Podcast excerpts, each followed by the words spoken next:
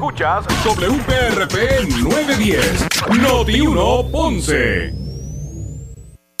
Uno Radio Group, Noti 1630 ni ninguno de sus auspiciadores se solidarizan necesariamente con las expresiones del programa que escucharán a continuación. La temperatura en Ponce y todo el sur sube en este momento.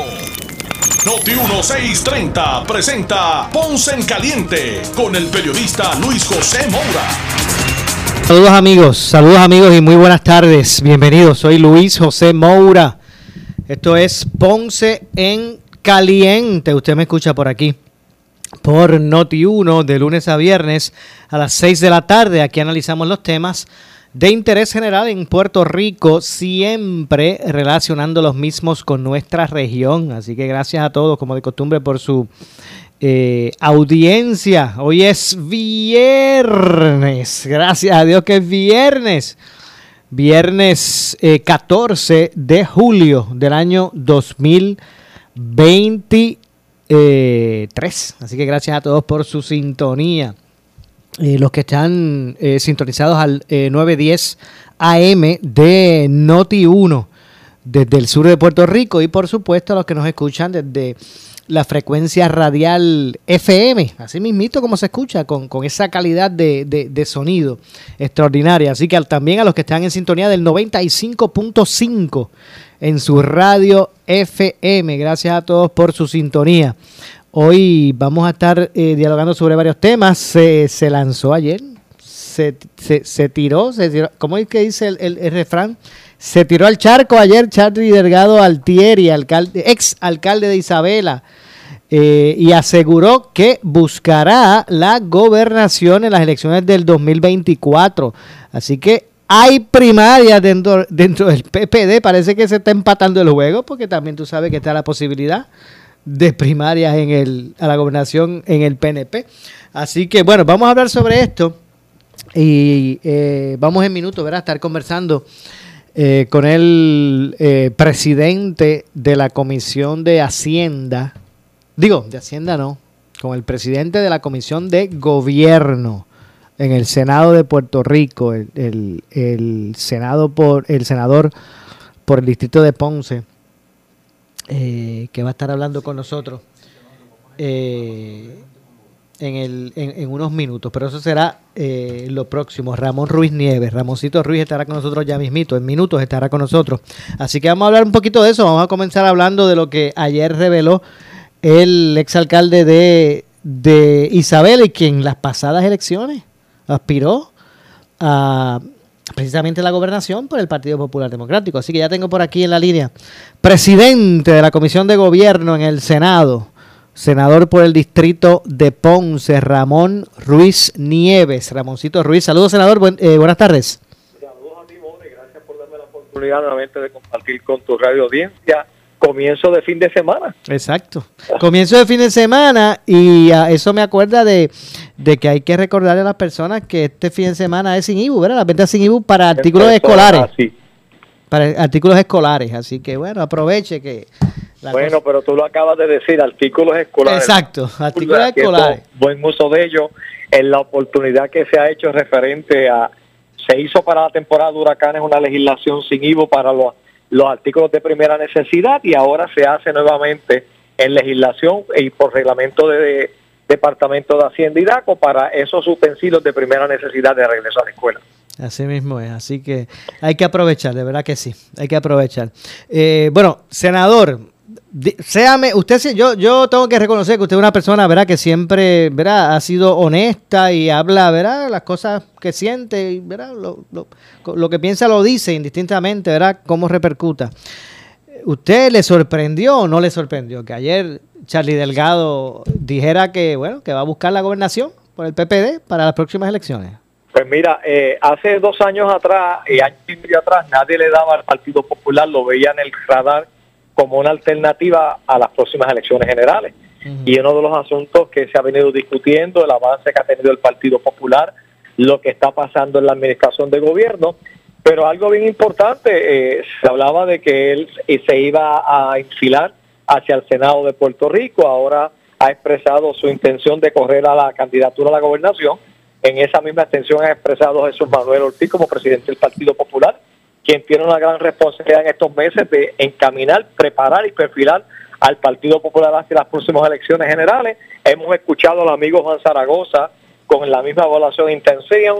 Sabemos que el alcalde de Villalba, Luis Javier, no ha descartado eso porque no ha dicho públicamente que no vaya a ir. De igual manera, se escucha en, en, muchas ocasiones cuando se le pregunta al presidente del Senado si va o no hacia la candidatura a la gobernación, no ha dicho que no vaya a correrla. O sea, el Partido Popular tiene en estos momentos de cuatro o cinco candidatos que tienen una gran responsabilidad, no solamente con el Partido Popular, sino con Puerto Rico, de presentar cuáles son sus propuestas, cuáles son sus alternativas reales, más allá del Partido Popular, para hacer alternativas reales en las próximas elecciones generales.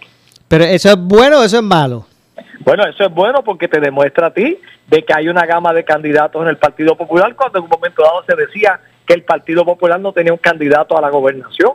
Ahí hay ya dos personas, dos figuras que han expresado, una tercera con Juan Zaragoza, un cuarto el alcalde de Villalba que no ha dicho que no lo vaya a hacer y, de, y una persona que está ocultando si finalmente lo hace o se queda en el Senado, que es el presidente del Senado, José Luis Armado. A, mí me parece que los dos que han dicho que, porque, porque obviamente Charlie Delgado ayer pues, pues se lanzó, ¿verdad? De lleno. Eh, Juan Zaragoza hoy decía que que va también, él no, lo, él, no dijo que no, él acusó a, Charlie Delgado de haber hecho un anuncio a destiempo. ¿verdad? Mira, yo, Pero, discúlpeme, discúlpeme. decir que eh, ninguna candidatura a destiempo. O sea, cuando una persona está ocultando algo, no son candidaturas a destiempo. Es la intención, el deseo y la proyección que yo pueda decir o determinar finalmente si lo hago o no. Porque de un momento dado eh, a Juan se le preguntó si iba a aspirar a la presidencia del partido expresó que no porque era muy poco tiempo para él establecer una estructura, pero siempre habló de la posibilidad de una candidatura. Charlie en un momento dado sale de la fila activa del Partido Popular Democrático, pero en, en muchas instancias se le preguntaba y decía, vamos a ver qué va a pasar, pues ahí están esas figuras. De hecho, pero fíjese, senador, el punto que yo traigo es el siguiente. A, tres meses de abrirse las candidaturas en el Partido Popular, octubre está a la vuelta de la esquina. El, punto que, que, que, quiero traer es el siguiente. Ayer Charlie se tira, se lanza, dice que va. Zaragoza hoy dice que eso fue un anuncio a destiempo, pero es que Zaragoza lo había anunciado mucho antes que Charlie. Pues, pues entonces no puede utilizar la frase a destiempo porque también lo había expresado. Por lo tanto, lo que no es para mí no es para el otro. Así que ambos tienen eh, el deseo y, y, se, eh, eh, se presentan al Partido Popular como alternativa sin descartar a Jesús Manuel, que ha dicho públicamente que él tiene que preparar y encaminar al Partido Popular de cara a unas próximas elecciones generales. el alcalde de Villalba aspiró a la presidencia del Partido Popular con miras hacia la gobernación y de igual manera lo harán otras figuras. Eh, eh, como te decía, 90 días faltan para que ese proceso de abrir candidatura a los partidos políticos se dé y todos tienen una gran responsabilidad de evaluar qué propuestas le van a presentar a Puerto Rico, al Partido Popular, para hacer esa opción real en las próximas elecciones. Ahora, le, le confieso que hay algo que me sorprendió. A mí no me sorprendió tanto el que ayer, eh, o no me sorprendió, que ayer eh, hiciera su anuncio Charlie Delgado, porque no cabe duda que Charlie Delgado, si, si vemos la diferencia de votos entre Pierre Pierluisi que ganó y Charlie Delgado, eh, fueron alrededor de unos 19 mil votos. Sí. Así que... En, un universo que bajó la participación. Por eso. Así que ah, no, me sorprendió el que él todavía fuese eh, viable para, para aspirar a esa, a esa candidatura nuevamente. lo que sí me sorprendió es que tras la experiencia tras el guatapanazo, como dice el jíbaro, que se dio Charlie Delgado en las pasadas elecciones con este asunto de la perspectiva de género.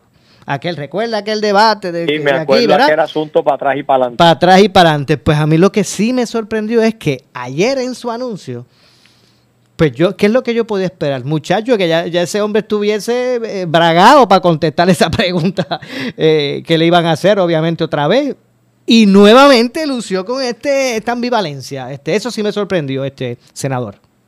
Bueno, aquí es algo bien importante. Eh, uno está en los medios, uno está en la calle y uno se prepara y conoce los temas que se van a discutir. Cuando yo me reúno contigo y tú me, o tú me llamas para una entrevista, yo no te digo de qué tú me vas a tratar, de qué tema. Dime, no, tal tema, pues no cuentes conmigo. No, no, no. El que está, el que está en la política, que es el arte de administrar, tiene que conocer punto por punto, detalle por detalle, lo que vive el país, los temas que se discuten a diario, hacia dónde vamos y qué realmente es lo que el país reclama y necesita. Y yo estoy seguro que dentro de ese espacio cada cual tiene que asumirse responsabilidades y si en un momento dado aquello significó mucho en una candidatura a días de unas elecciones generales, pues dice por ahí un refrán, tropecé de, mismo, de nuevo con la misma piedra. eso tenemos que estar nosotros trabajando y discutiendo en pre-beneficio realmente qué es lo que queremos para Puerto Rico. Decía, decía medio, ¿verdad? En broma al inicio del programa hoy, yo digo, bueno, parece que se empata la pelea porque eh, eh, en el PNP pues también está la posibilidad de, de, la, de una primaria a la, a la gobernación. Oye, pero eh, Moura, yo te voy a comentar algo en, la experiencia política que uno tiene y la que ustedes tienen a través de los medios, que si ha habido un periodista responsable ha sido tú, con análisis profundo y donde quiera que me paro lo digo. Pero aquí hay un asunto. La gente dice que Jennifer va a retar a Pedro Pierluisi, uno que está en la calle y escucha a diferentes figuras del PNP y al liderato, eso no es lo que dice la calle. La calle del PNP da a entender que Pedro Pierluisi es su candidato. Si Jennifer eh, en estos momentos se quedara a la silla de comisionado residente, tú has escuchado a tres aspirantes, tres posibles aspirantes a la silla comisionado residente. Se habla de William Villafañe, se habla de Quiquito Meléndez, se habla de, el doctor Carlos Mellado. Por lo tanto, si ya se escuchan tres figuras a, la posibilidad de comisionado residente, Jennifer se convierte en una candidata vulnerable. Si Jennifer se quedaría en la candidatura a comisionado residente y cualquiera de ellos tres, conociendo que el, licenciado Pedro Rosselló, Pedro Pierluisi, gobernador de Puerto Rico, se habla por ahí que su candidato es Carlos Mellado, pues entonces demostraría que Jennifer es vulnerable y ella no va a permitir que alguien le haga una primaria. ¿Qué, haría Jennifer González sabiamente? Se resguarda, no aspira a comisionado residente, evita esa vulnerabilidad que alguien la hacer en una primaria a la candidatura a comisionado residente, se resguarda, no reta a Pedro Pierluisi y en el 2028 dice aquí estoy yo como candidata. Nadie puede descartar que ese no sea su pensamiento.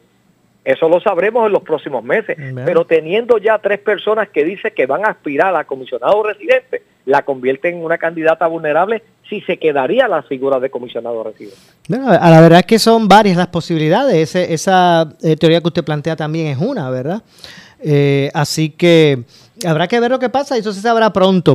Ahora, eh, senador, si, si traspolamos ese, ese análisis también a lo, a lo, que es, eh, a lo que es el PPD, ¿tendría, ¿tendría que hacer esa misma reflexión Jesús Manuel ahora que se lanza eh, Charlie Delgado? Bueno, yo te tengo que decir y, y lo digo públicamente, tanto Charlie como Jesús Manuel es el mismo liderato que apoya a uno al otro, a diferentes figuras y lo que pudiera ser que si los dos aspirando a la misma posición y saliera un tercer candidato, un cuarto candidato, mi percepción sería que uno cancelaría al otro y entonces el que sería un ente el que viene por la parte de afuera, como el que estamos en esos eventos deportivos que se dan, que dicen, mira, salió una línea, vino un entry, pues cualquier cosa se puede adaptar porque... No, razón, porque... Recordarás, tú recordarás que el candidato de Charlie Delgado Altieri a presidir la Cámara de Representantes de Puerto Rico era Jesús Manuel. Exacto y por lo tanto, si era Jesús Manuel su candidato, pues de igual manera las expresiones que dijo ayer,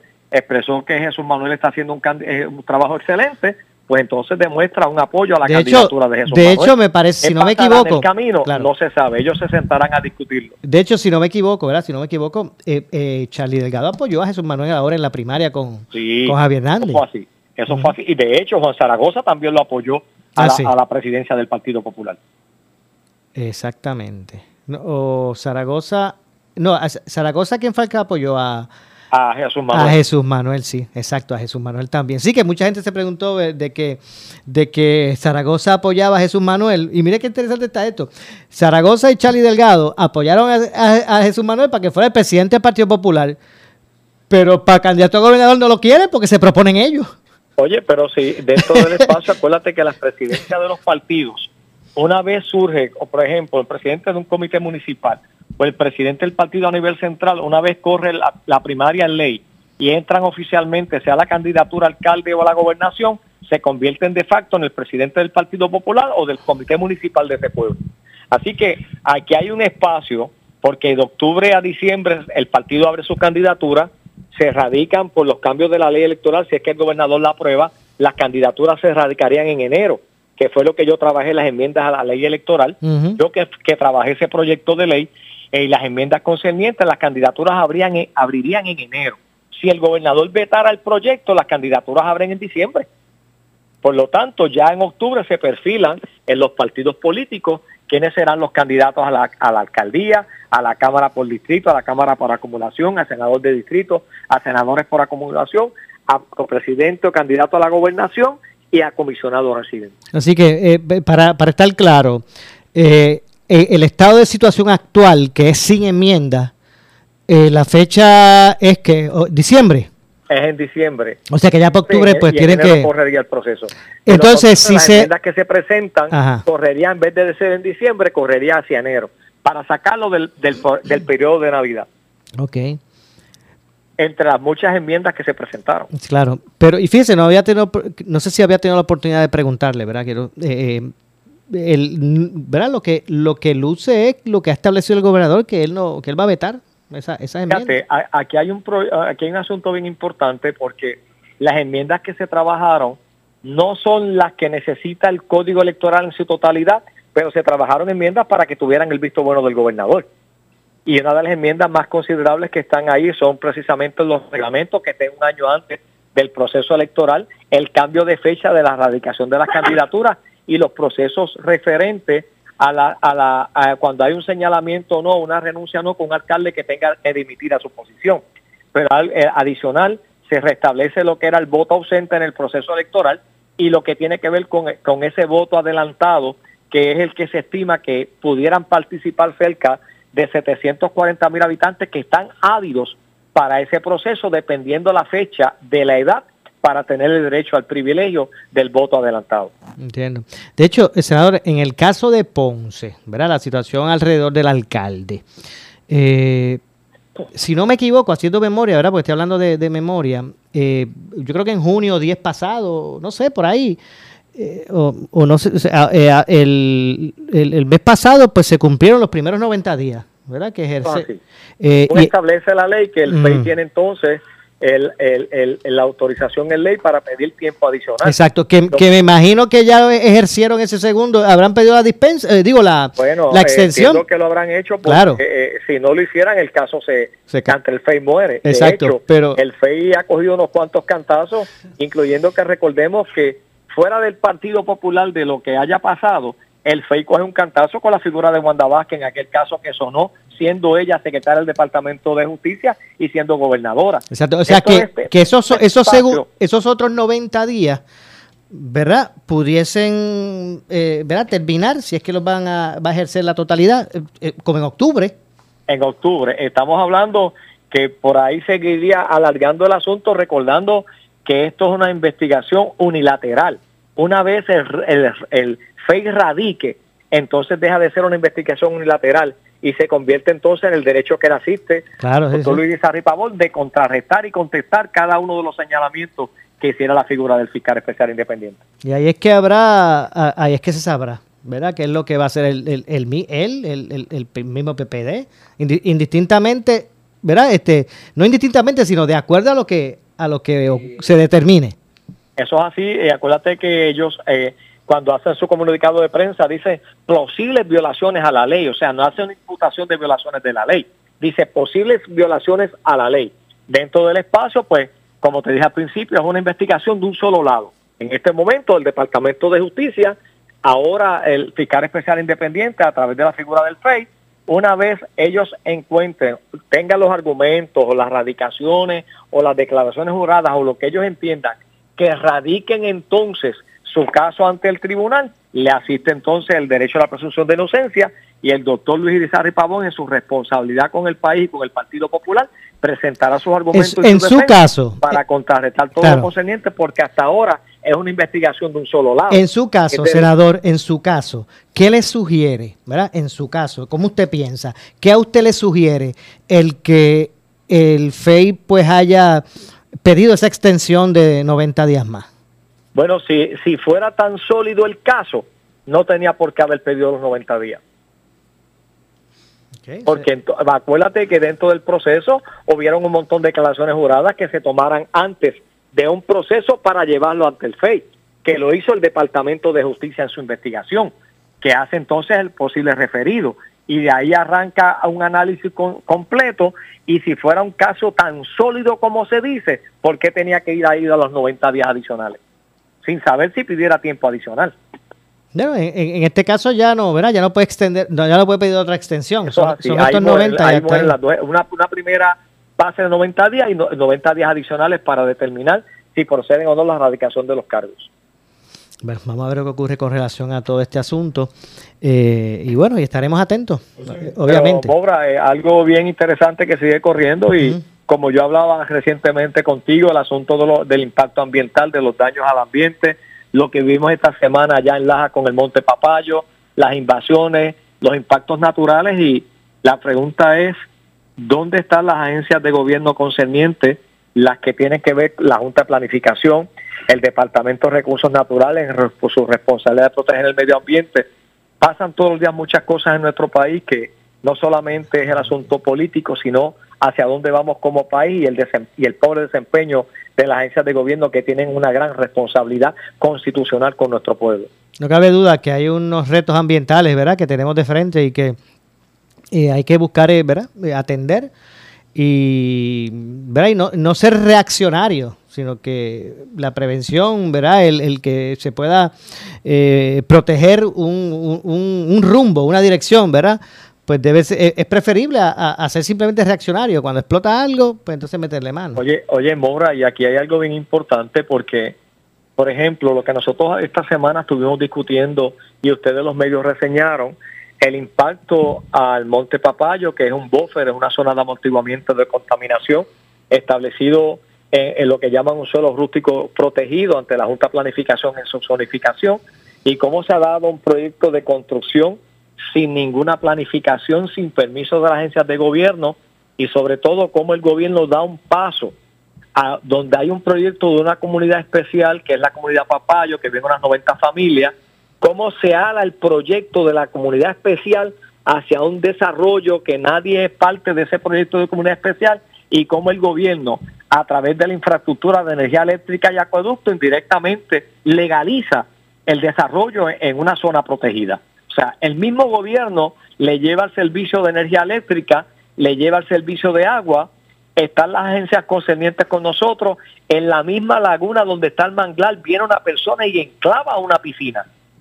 Y frente a lo que es la responsabilidad del cuerpo vigilante, se enclavan cuatro campers tumbando mangles, estableciendo encima del manglar los cuatro eh, remorques o campers, haciendo huecos para entrar a que cisternas de agua para llamarlas pozos muros y sobre todo la contaminación de las aguas usadas o de aguas sanitarias que discurren hacia la laguna, de lo cual en un momento dado afectan la bahía bioluminiscense, que es parte de ese patrimonio histórico que tiene la Laja, y todo eso empezamos a mirar, a discutirlo en su contexto, y yo les decía en un momento dado a los integrantes de la Junta de Planificación y al Departamento de Recursos Naturales, a los funcionarios que vieron allí, se tropezaron con ese impacto, que qué acción iban a tomar, ya que tenían conocimiento, y un funcionario de la Junta de Planificación me expresa eh, algo bien fuerte para mí y para el pueblo de Puerto Rico, cuando ese funcionario de la Junta de Planificación me dice, senador,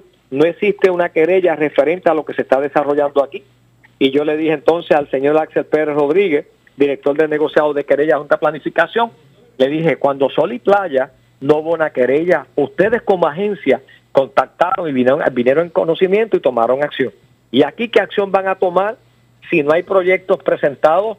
Es una zonificación, un suelo rústico protegido, una sucesión de unas propiedades que pertenecían a la sucesión Dolores o Arango, cuando estaban las llamadas salinas, que tú te acordarás aquí en la era la, zona completa que está compuesta por una por un aviario conservado por Fish and Wildlife protegido, un hábitat, que hay un proyecto de rehabilitación del cuerpo de ingenieros y de Fish and Wildlife donde asignan 375 mil dólares para restaurar la bahía. Allá hay un trabajo del departamento y sin embargo lo ven de frente a recursos naturales y qué acción han tomado. Y a mí me dice un vigilante, me dice senador, es que estamos tratando de localizar a los dueños de los campers. Yo dije, y esos campers los colocaron en cinco minutos.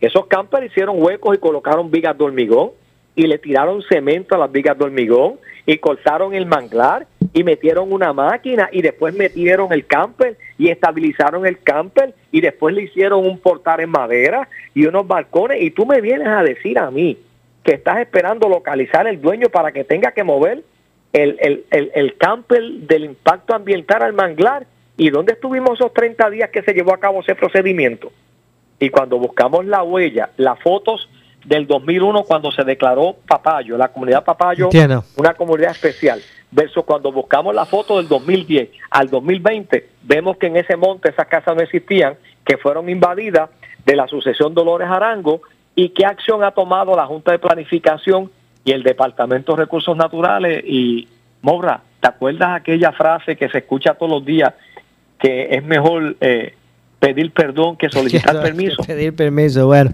De verdad que sí. Pues lamentablemente se me ha acabado el tiempo en el segmento. Senador, gracias por estar con nosotros. Siempre, gracias a ti por la oportunidad. Que disfrutes en familia este fin de semana y buen fin de semana para todos. Y a los amigos que vayan a participar por el evento si se da un traguito, pase la llave por el bien de su familia y de los que de los transuntes también en Puerto Rico. Gracias, senador. Muchas gracias. Ahí escucharon al eh, presidente de la Comisión de Gobierno en el Senado de Puerto Rico, el senador por el distrito de Ponce, eh, Ramón Ruiz Nieves. Vamos a la pausa, regresamos con más.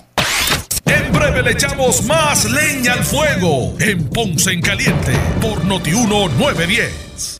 Estamos en la temporada de huracanes 2023 y en Noti 1630 estamos en cobertura Alerta 630 con la meteoróloga más escuchada y seguida en Puerto Rico, Débora Martorell. Se pueden desarrollar de 12 a 17 sistemas tropicales. De estos, 5 a 9 serían huracanes, 1 a 4 serían intensos. Cuando hablamos de huracanes intensos son categoría 3 o más. Tenemos el equipo más completo para informarte en esta temporada de huracanes 2023 con la cobertura Alerta 630. Presentado por Claro, la red más poderosa, Ecomax, la gasolina top tier con mayor rendimiento e insuperable calidad. Y auspiciado por Mr. LED. No te quedes apagado. Instala lámparas solares de alta calidad. Blanco, duraderas por naturaleza. Home Pro Puerto Rico. Tu socio en proyectos de renovaciones del hogar. Danosa. No lo selles con otra cosa. Séllalo con Danosa. Supermercados Selectos. 45 años cultivando tradición. Municipio de Carolina. Y Coloso 360. En esta temporada de huracanes, mantén tu alacena al día de provisiones con Coloso. Restaurant El Platanar en Santa Isabel. Farmacia Guayabal 2. Innovation Force Solar Systems. Cuba Hardware and True Value. La Electrical. Home Power. Don Julio Barangril en Ponce.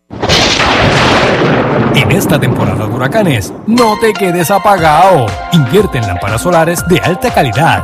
Si quieres solucionar tu problema de iluminación y ahorrar dinero, Mr. LED es la alternativa. Con garantía de 90 días y estamos en Puerto Rico para entrega inmediata. Mr. LED. No esperes más. Invierte en lámparas de alta calidad Mr. LED. 787-232-9022.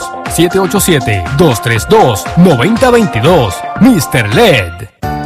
La Fundación Child es una entidad sin fines de lucro que se creó para brindar apoyo a niños con necesidades especiales o de escasos recursos entre las edades de 0 a 18 años. Su lema es proveer a nuestros niños una mejor calidad de vida. Si conoce o tiene a un familiar menor de edad con alguna necesidad, llame al 939-415-2222. Le pueden ayudar. La Fundación Child se preocupa por la niñez. Este fue un servicio público de esta emisora. ¿Sufres de hemorroides y no sabes qué hacer? Ahora hay una opción. En AR Institute of Gastroenterology tenemos un tratamiento sencillo, eficaz y sin dolor para tratar las hemorroides. El sistema O'Regan es una alternativa sin cirugía para tu problema de hemorroides. Toma solo unos minutos y puedes regresar a tu rutina normal el mismo día. Dile adiós a las hemorroides. Visítanos en el edificio Barra Ponce Bypass, oficina 806 o llámanos a AR Institute of Gastroenterology para una cita al 787-259-8200. 259-8200. Un poquito de mí, un poquito de ti, un poquito de mí, un poquito de todos. Únete a United Way. Con menos de un dólar al día estarás apoyando a más de 125 organizaciones sin fines de lucro que luchan por la salud, la educación y la estabilidad financiera de Puerto Rico. Muchos poquitos hacen mucho y muchos podemos más. Muchos somos más. Dona hoy a United Way de Puerto Rico. Sirve a tu comunidad durante emergencias y desastres naturales con el Puerto Rico Army National Guard. Visita nationalguard.com para más información. Un auspicio del Puerto Rico Army National Guard, la Asociación de Radiodifusores y esta emisora. Se formó la pelea. Nuevos versus usados. Vuelve la gran venta del Knockout edición verano. Cientos de unidades nuevas y usadas con miles de dólares en descuentos. Pagos bien bajitos. Todo se va en la gran venta del Knockout. Corre para Iván Bidon del 12 al 17 de julio. Somos Noti 1630. Noti 1630. Primera fiscalizando. En breve le echamos más leña al fuego en Ponce en Caliente por Noti 910. Estamos en la temporada de huracanes 2023 y en Noti 1630 estamos en cobertura Alerta 630 con la meteoróloga más escuchada y seguida en Puerto Rico, Débora Martorell. Se pueden desarrollar de 12 a 17 sistemas tropicales. De estos, 5 a 9 serían huracanes, 1 a 4 serían intensos. Cuando hablamos de huracanes intensos son categoría 3 o más. Tenemos el equipo más completo para informarte en esta temporada de huracanes 2023 con la cobertura Alerta 630. Presentado por Claro, la red más poderosa, Ecomax, la gasolina top tier con mayor rendimiento e insuperable calidad. Y auspiciado por Mr. LED, no te quedes apagado. Instala lámparas solares de alta calidad, Lanco, duraderas por naturaleza. Home Pro Puerto Rico, tu socio en proyectos de renovaciones del hogar. Danosa, no lo selles con otra cosa, séllalo con Danosa. Municipio de Carolina y Coloso 360. En esta temporada de huracanes, mantén tu alacena al día de provisiones con Coloso. Restaurant El Platanar en Santa Isabel. Farmacia Guayabal 2. Innovation Force Solar Systems. Cuba Hardware and True Value. La Electrical. Home Power. Don Julio Barangril en Ponce. El área sur está que quema. Continuamos con Luis José Moura y Ponce en Caliente por el 910 de tu radio. Bueno, estamos de regreso. Son las 6 con 35. 6 con 35 minutos en la tarde. Soy Luis José Moura. Esto es Ponce en Caliente. Usted me escucha por aquí por Noti1 de lunes a viernes a las eh, 6 de la tarde, analizando los temas del día. Eh, vamos en esta ocasión, tengo comunicación hasta ahora, 6 con 35, con el alcalde de eh, la ciudad de Sabana Grande. Tenemos al alcalde eh, del Petate, ¿verdad? Marcos Valentín. Eh, alcalde, gracias por atendernos, gracias por su tiempo. Muy buenas tardes. Buenas tardes para todos. Bueno, eh, primero que todo, alcalde, ¿cómo, cómo está el asunto con, con esto de la reconstrucción de escuelas? Se acerca el semestre, ¿verdad? Eh, eh, esta controversia con, con, con- con la, tras la renuncia de- del pasado secretario, pero eh, ¿cómo, ¿cómo se aspecta la infraestructura de, de las escuelas en Sabana, en Sabana Grande ante eh, ¿verdad? El, el- la cercanía del, del regreso a clase? Bueno, tengo que decir, y no había hecho expresiones públicas de la salida del pasado secretario, pero Sí. si alguien colaboró a mantener el sistema de enseñanza en Sabana Grande en la forma correcta fue el licenciado Eliezer Ramos. La realidad es que eh, su salida nos crea una gran preocupación porque Eliezer estuvo con nosotros identificado totalmente. Te puedo mencionar que ha sido el secretario de más presencia en las escuelas de Sabana Grande y creo que no fallo en decir que visitó las cuatro escuelas que hoy tiene disponible para la enseñanza pública el Departamento de Educación en nuestro pueblo. En todo momento colaboró con este servidor. El último trabajo que le estábamos presentando para eh, ayudar a tener un sistema de enseñanza que también tenga un currículo de deportes para la Escuela Superior Luis Negrón López, proyecto que junto al director de ese plantel escolar, Amilcar Ruiz, le presentamos al señor Eliezer Ramos. Era unos terrenos al lado de la Escuela Negrón López, esa escuela es escuela vocacional, y lo que queremos hacer es darle un concepto también de un currículo deportivo que nos permita tener facilidades deportivas de primera justo al lado de la escuela. Los terrenos que el municipio tiene, estábamos en miras a ver si el departamento pudiera haber eh, facilitado en esa área eh, lo que es disponible para el atletismo, creando un área para que nuestros jóvenes atletas se identifiquen desde temprano en la escuela y que sea un proyecto que podamos continuar con la Oficina de Recreación y Deporte. Así que hasta ese nivel fue la gran ayuda que colaboró Eliezer Ramos y espero que el proceso ¿verdad? de eh, tener una nueva secretaria, ya que sabemos que hay una nombrada eh, y nominada por el señor gobernador, tenga espacio para que los proyectos que tenga ya el departamento en conocimiento o que los había avalado el pasado secretario tengan continuidad. De hecho, eh, eh, eso que usted señala del, pasado secretario, eh, bueno, pues llega hasta el punto que la propia Asamblea Legislativa, legislativa pretende ¿verdad? hacer un proceso de, de vista, eh, bueno, yo diría investigativo, no sé cómo llamarle, en busca, y se citó al exsecretario eh, en busca de, de establecer cuáles fueron las razones que llevaron a... La realidad es que no ha habido eh, ¿verdad? mayor expresión a lo que fue la renuncia. Yo respeto mucho al señor secretario pasado. Eh, él tendrá sus motivos, no ha entrado, ¿verdad? Ni eh, de mi parte, entiendo, ¿verdad? Sea algo que yo merezca conocer, pero el país ha sentido que creó un vacío porque fue un secretario en la mejor disposición con los municipios, con los alcaldes. No había colores, por tanto, su disposición. Yo te voy a mencionar un ejemplo. Cuando pasó Fiona, yo recibí en Sabana Grande inmediatamente la presencia del ayudante del secretario para abrir los comedores escolares y me permitió tener almuerzo y cena disponible para los hermanos sabaneños que no tenían servicio eléctrico y gracias a la gestión que él hizo logramos abrir los comedores escolares.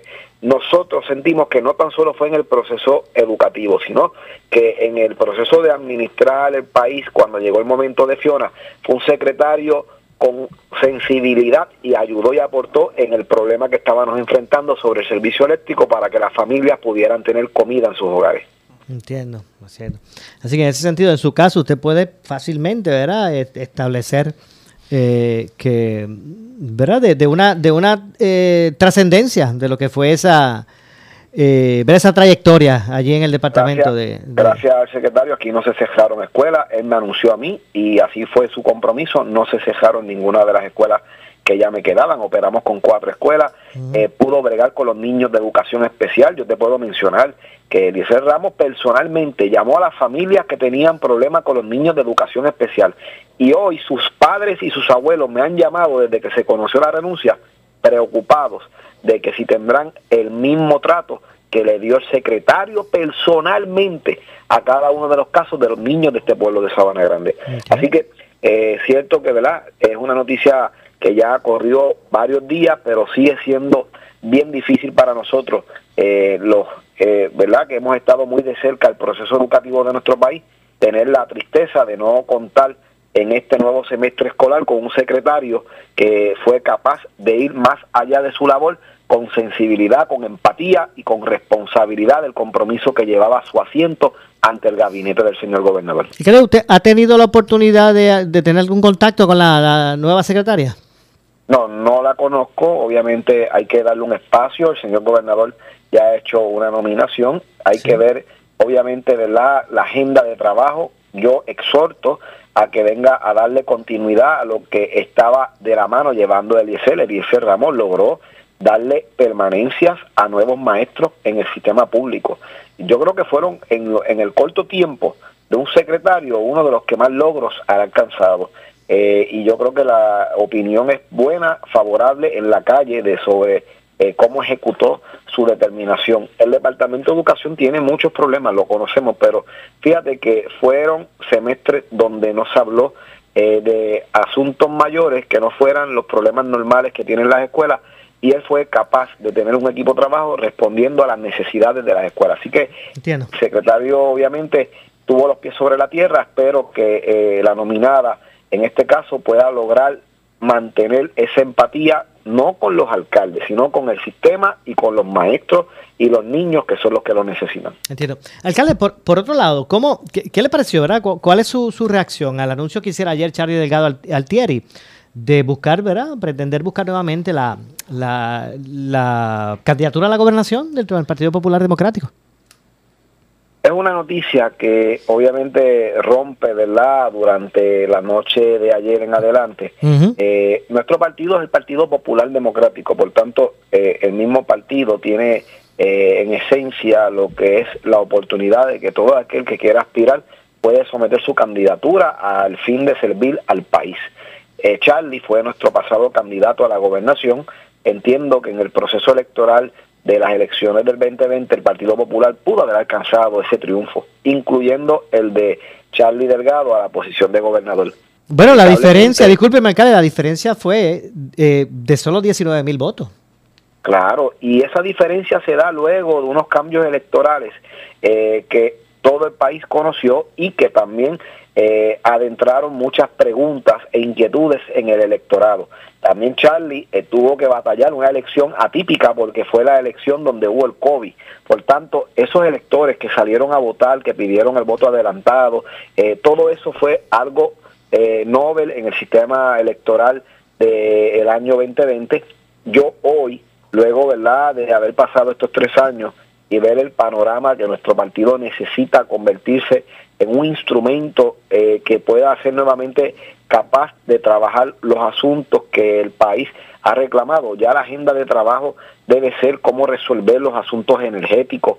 La agenda de trabajo tiene que ser, ¿verdad?, cómo lograr, obviamente, eh, esa situación con los empleos. Hay una situación en el país. Yo atiendo público, en el caso de Sabana Grande, recientemente he visto cómo necesitamos eh, fortalecer el área de la economía porque tenemos muchas personas buscando empleo. Ya se acabaron las ayudas económicas del PUA, ya se acabó para muchos la ayuda del beneficio de eh, el desempleo y comenzamos, alcalde, en toda la isla a eh, ver cómo las personas necesitan tener un tiempo para poder proveer. Así que esa agenda de trabajo que ha cambiado eh, posiblemente ha inspirado a muchas personas dentro de nuestro Partido Popular a analizar eh, que puedan colocarse a la disposición. Charlie Delgado ya lo ha hecho público, yo tengo que ver, ¿verdad?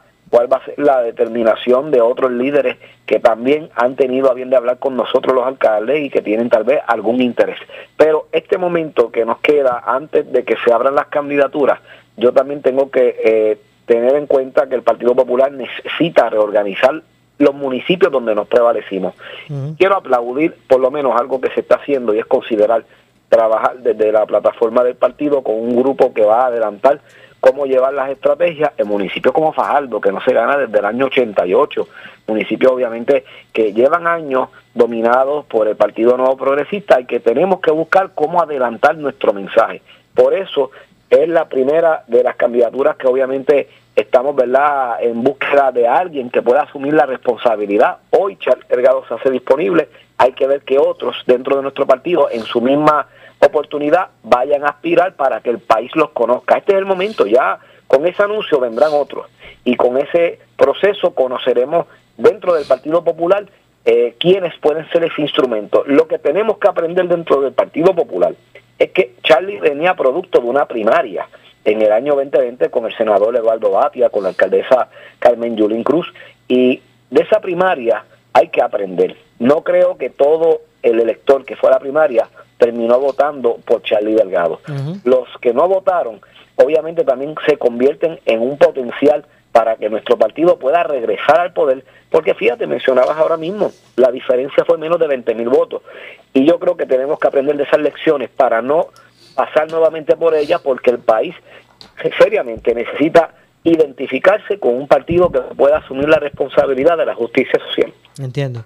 Finalmente, alcalde, ya que estamos en esta línea, eh, eh, eh, son, ¿verdad? Eh, es, es necesario, ¿verdad? enmendar el código electoral como se enmendó, digo, como se, se, se, buscó, se ha buscado enmendar a través de la legislación que se aprobó, porque el, gobierno, el gobernador, pues, ¿verdad? Ha señalado que va a vetar esa, esas medidas, o, que eso es lo que está considera.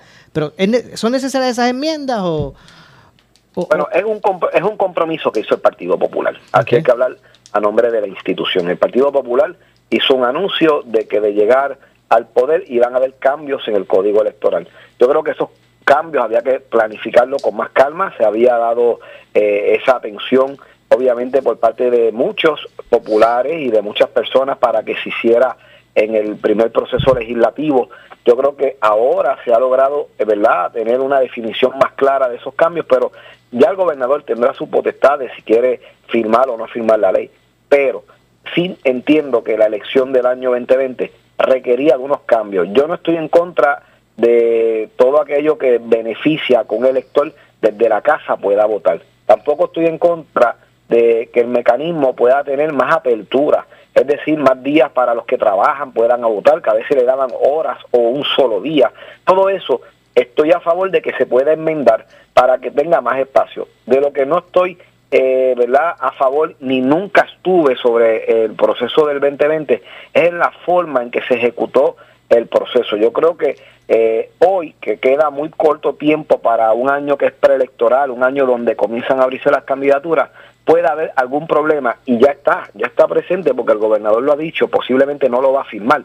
Habría que ver el efecto de no firmarlo y sobre todo qué nos queda para poder, si se puede ir sobre el veto del gobernador en este asunto. Hay muchas lagunas que todavía no están definidas, pero hoy entiendo de que había que hacerlo antes, con mucha más participación ciudadana, no tan solo de los partidos políticos. Aquí hay que invitar a otros sectores, porque si una de las causas es adelantar el voto por alguna situación de trabajo, pues vamos a escuchar cuál es el reclamo de los militares, de los que trabajan en los campos agrícolas, de los estudiantes que salen fuera de Puerto Rico. Todo eso había que hacerlo con más tiempo, con más calma, y tengo que ser justo en decir que había más espacio. Así que ahora se trabajó en esta última sesión legislativa del proyecto y se está trabajando con lo que hay, con poquitos cambios que podemos observar. Ya está en manos del gobierno y veremos a ver cuál va a ser la determinación final del señor gobernador. Definitivamente. Gracias, alcalde, por su tiempo. Gracias por atendernos. Siempre a la orden. Igualmente, muchas gracias, alcalde. Gracias al alcalde de eh, Sabana Grande, eh, Marcos Valentín. Eh, gracias por su eh, participación. Bueno, vamos a hacer una breve pausa. Regresamos con, con el segmento final. Le echamos más leña al fuego en Ponce en Caliente por Notiuno 910. Estamos en la temporada de huracanes 2023 y en Noti 1630 estamos en cobertura Alerta 630 con la meteoróloga más escuchada y seguida en Puerto Rico, Débora Martorell. Se pueden desarrollar de 12 a 17 sistemas tropicales. De estos, 5 a 9 serían huracanes, 1 a 4 serían intensos. Cuando hablamos de huracanes intensos son categoría 3 o más. Tenemos el equipo más completo para informarte en esta temporada de huracanes 2023 con la cobertura Alerta 630. Presentado por Claro, la red más poderosa, Ecomax, la gasolina top tier con mayor rendimiento e insuperable calidad. Y auspiciado por Mr. LED, no te quedes apagado. Instala lámparas solares de alta calidad, blanco, duraderas por naturaleza. Home Pro Puerto Rico, tu socio en proyectos de renovaciones del hogar. Danosa, no lo selles con otra cosa, séllalo con Danosa. Municipio de Carolina y Coloso 360. En esta temporada de huracanes, mantén tu alacena al día de provisiones con Coloso. Restaurant El Platanar en Santa Isabel. Farmacia Guayabal 2. Innovation Force Solar Systems. Cuba Hardware and True Value. La Electrical. Home Power. Don Julio Barangril en Ponce. El área sur está que quema. Continuamos con Luis José Moura y Ponce en Caliente por el 910 de tu radio. Bueno, estamos de regreso, estamos de regreso. Son las 6 con 51 minutos, ya estamos a punto de finalizar nuestro programa de hoy. Antes, como de costumbre, vamos a pasar con el compañero Leonel Luna que nos trae de qué es lo que se trata la encuesta hoy de Noti1, que usted puede encontrarla y participar eh, a través de notiuno.com y también a través de la página de Facebook de eh, Noti1. Adelante, Leonel. Hay primarias, Mora, hay primarias. Agárrate, Tolentino. Hay primarias, ¿verdad, Mora? Como estábamos discutiendo, ¿verdad? En, en el programa de hoy. Eh, Charlie Delgado buscará la gobernación en las elecciones del 2024. El exalcalde de Isabela, Carlos Charlie Delgado, anunció esta eh, ayer en la noche, ¿verdad? Su intención de aspirar a la gobernación por el Partido Popular Democrático en las elecciones generales del 2024. Charlie Delgado es uno de los candidatos que posiblemente dirá presente en la papeleta del PPD en las primarias, junto a los senadores Juan Zaragoza, José Luis Dalmau, su presidente Jesús Manuel Ortiz, que es el presidente actual del Partido Popular Democrático, y el alcalde de Villalba, Luis Javier Hernández. En las elecciones del 2020, Delgado Altieri tuvo un desliz en su postura sobre el tema de la perspectiva de género. En esta ocasión, el aspirante de la gobernación de- eh, por el PPD se manifestó a favor de este asunto. Mientras, en el Partido Popular Democrático, eh, Democrático asegura tener una primaria para escoger a su candidato para la gobernación. Pero continúa también la incertidumbre en el Partido Nueva Progresista ante la posibilidad de una primaria caliente entre el gobernador Pedro Perluisi y la comisionada residente, eh, eh, la comisionada residente Jennifer González, que eso nos lleva a nuestra encuesta de hoy, ¿verdad? Que se encuentra actualmente en Noti1 Com. Además de la encuesta del día, puede encontrar eh, otras informaciones, no solamente ¿verdad? en nuestra página de notiuno.com, sino en, nuest- en nuestras redes sociales, eh, bajo Noti1630. La encuesta de hoy lee tal: eh, si hubiese una primaria por el Partido Popular Demo- Democrático, ¿por quién usted votaría? ¿Verdad? Tenemos las opciones de sería el Jesús Manuel Ortiz, Charlie Delgado, Luis Javier Hernández y Juan Zaragoza. Estas son las opciones que están eh, ¿verdad? hoy en la encuesta en notiuno.com. Yo, yo le, yo le pondría ahí uno más. De verdad que sí, yo pondría ahí o, o- José Luis Dalmau. ¿No está ahí Dalmau? ¿Está José Dalmau? ¿Quién es lo que No, está, está eh, Jesús Manuel Ortiz, Charlie Delgado Altieri, eh, Luis Javier Javier Hernández y Juan Zaragoza. Yo, po- yo pondría ahí eh, al presidente del Senado. ¿Usted pondría el presidente del Senado? José Luis Dalmao. Bueno, Mora, eh, por lo que se está viendo, va a ser un año electoral muy interesante, Mora. Va a ser, van a ser unas primarias muy interesantes, ¿verdad? Eh, esto debido a que posiblemente, ¿verdad? Los, los, los dos partidos mayoritarios en Puerto Rico pueden ser que, va, que tengan unas primarias muy, muy interesantes. Será un año electoral político muy, muy interesante, Mora. Muchas gracias como siempre, Leonel, por esa información. También vamos a esperar, ya, ya para el lunes, regresamos con, ¿verdad? Con el eh, resumen de lo que está ocurriendo en el caso de Félix Verdejo. Así que usted no se pierda el lunes eh, el resumen de lo acontecido hasta el momento con el compañero Leonel eh, Luna y obviamente pues también de qué es lo que se tratará la próxima encuesta de Noti1. Eh, así que mire, recuerden que este, este fin de semana es el fin de semana de, las ventas sin IBU para artículos eh, de regreso a clase, ¿verdad? De artículos escolares. Así que mira, aproveche, aproveche esa oportunidad eh, que, ¿verdad? que se tiene con relación a este asunto porque es un alivio, como quiera que sea. No, cabe duda, no como quiera que sea, sino que no cabe duda que es un alivio el poder adquirir todos estos materiales para el regreso a clases eh, exentos de, del pago del IBU. Esta es la segunda, el segundo espacio que se da en el año para comprar artículos de escolares eh, sin, sin IBU no, fue un poco más cercano, si no me equivoco, fue más cercano que de, pues no, recuerdo. Fue, fue, no hace mucho, porque fueron dos espacios que se establecieron para lo que va a ser el inicio de este semestre. Exacto, fue, creo que fue en junio y ahora en julio. Exacto, junio y julio se hicieron esos dos espacios. Eh, eh, eh, propongo que se considere, no sé si necesariamente un tercer, un tercer round, ¿verdad? Pero que también haya uno luego de ese inicio de clase, de, esas primeras semanas de clase, porque hay veces que los maestros, ¿verdad? El primer día, no, que los maestros del primer día a veces dicen, bueno, estudiantes, eh, este, este, es el listado de los materiales que vamos a usar este semestre. ¿Verdad? Y para cerciorarse, eso puede, posiblemente es algo que, ¿verdad? Que, que se pueda ocultar. Bueno, nos vamos. Gracias, Leonel. Que tengan, que tengan un excelente fin de semana, Leonel, y, a toda nuestra audiencia, que tengan un excelente fin de semana. Nosotros regresamos el lunes con más aquí en Ponce en Caliente a las 6 de la tarde. Luis José Moura, Leonel eh, Luna. Nos despedimos. No se vaya nadie, que ya está listo el compañero Luis Enrique Falú. Eh, con su programa. Así que tengan todos buenas noches.